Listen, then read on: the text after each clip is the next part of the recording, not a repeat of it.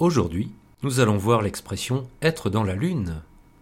C'est une expression qui signifie être rêveur, distrait, être perdu dans ses pensées.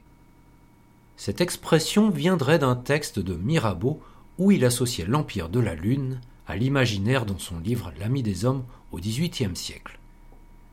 Il faut dire que, depuis bien longtemps, la lune est apparentée au rêve, à la distraction. Elle a toujours été considérée comme mystérieuse, car elle appartient au monde de la nuit. Elle symbolise donc le rêve, l'imaginaire, l'inconscient. Elle s'oppose sans cesse au soleil, l'astre du jour, actif et productif. D'ailleurs, on retrouve ces caractéristiques également dans l'astrologie, la lune y étant liée aux émotions, à l'inconscient. Dans ces conditions, ce n'est donc pas étonnant qu'être dans la lune signifie être rêveur. D'autant plus qu'on oppose aussi la lune à la Terre. Dans le cas de la personne distraite, on voit tout de suite le contraste avec celui ou celle qui a les pieds sur terre, qui est terre à terre. Le rêve s'oppose ainsi à la réalité. Un détail, l'adjectif lunatique en français s'applique à quelqu'un d'humeur changeante, à une personne fantasque et capricieuse, car soumise aux influences de la Lune. Il faut dire que la Lune elle-même est changeante. C'est un astre qui se déplace sans cesse et son apparence varie selon les cycles. Quant en anglais, l'adjectif lunatic est encore plus fort que ça.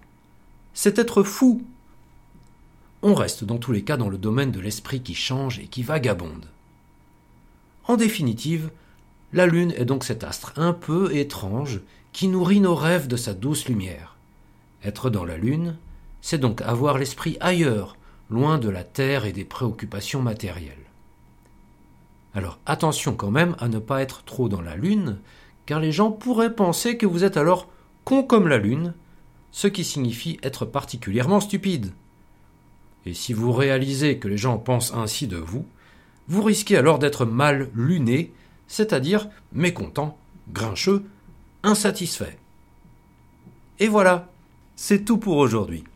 Maintenant, nous allons nous intéresser au vocabulaire présent dans cette émission. Pour cela, je vous invite à aller sur le site lesmachins.com. Vous y trouverez la transcription par écrit de ce podcast ainsi que des traductions en anglais. Alors, je vous laisse y aller. C'est fait? Très bien. Voyons à présent le vocabulaire. Distrait. Au féminin, distraite c'est le fait de ne pas être attentif, de manquer d'attention, d'avoir l'esprit un peu ailleurs. Par exemple, ma cousine est distraite, elle oublie souvent ses affaires un peu partout. Les pensées. Par exemple, j'ai noté sur un carnet toutes les pensées intéressantes de la journée. Apparenté. C'est-à-dire qu'il y a une forme de parenté avec quelque chose, qui a des traits communs. Ces deux langues sont apparentées et ça se voit, elles ont vraiment beaucoup de mots en commun. La distraction. C'est tout simplement le fait d'être distrait. L'inconscient. C'est ce domaine de la pensée qui échappe à la conscience. Un exemple Dans l'inconscient collectif de ce pays, la solidarité est une valeur très importante. Sans cesse. On peut aussi utiliser sans arrêt, continuellement. Il me répète sans cesse que je ne travaille pas assez bien. Ça m'énerve. Également. C'est un synonyme de aussi. Ce professeur de français est également l'entraîneur de l'équipe de football de son village. Lié. Par exemple, j'aimerais avoir une activité liée au voyage, car j'adore voyager. Étonnant, qui surprend par quelque chose d'extraordinaire, d'inattendu. C'est étonnant qu'il ne soit pas venu à ce rendez-vous. Habituellement, il est toujours présent. Tout de suite. C'est un synonyme de immédiatement. Tu dois passer le voir tout de suite. Il t'attend depuis dix minutes avoir les pieds sur terre. Cette expression signifie être réaliste, avoir un esprit concret. Elle a les pieds sur terre, elle préfère avoir un projet solidement préparé plutôt que plein d'idées irréalistes.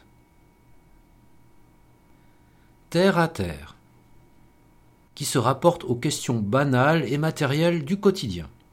Par exemple, j'ai une question assez terre à terre. Il coûte combien votre cours de français? Fantasque, qui est bizarre et dont on ne peut pas prévoir le comportement. Par exemple, avec son caractère fantasque, on ne sait jamais à quoi s'attendre avec lui. Soumis. Par exemple, il est complètement soumis à l'opinion des autres.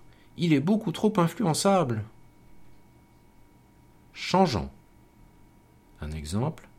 Les tarifs des compagnies aériennes sont vraiment changeants. Les prix peuvent changer plusieurs fois par jour. Vagabonder. Qui se promène ou voyage sans but précis. Le voisin laisse ses poules vagabonder tout autour de la ferme. Nourrir. C'est un synonyme d'alimenter, de donner à manger. Je reviens demain, alors n'oublie pas de nourrir le chat. Ailleurs. Un exemple. Je ne trouve pas mes clés ici. Je vais les chercher ailleurs. Les gens. Un exemple. Les gens passent de plus en plus de temps sur leur téléphone portable. Et moi aussi. Con. C'est un mot très familier et péjoratif pour dire de quelqu'un que c'est un imbécile. Il est vraiment con, il ne devrait pas dire des choses comme ça. Grincheux. Au féminin, grincheuse. C'est un synonyme de grognon, désagréable. Un exemple. Il est d'humeur grincheuse aujourd'hui. Laisse-le tranquille. Voilà les amis, c'est tout pour aujourd'hui. Sur ce, je vous dis à très bientôt pour une prochaine expression démasquée.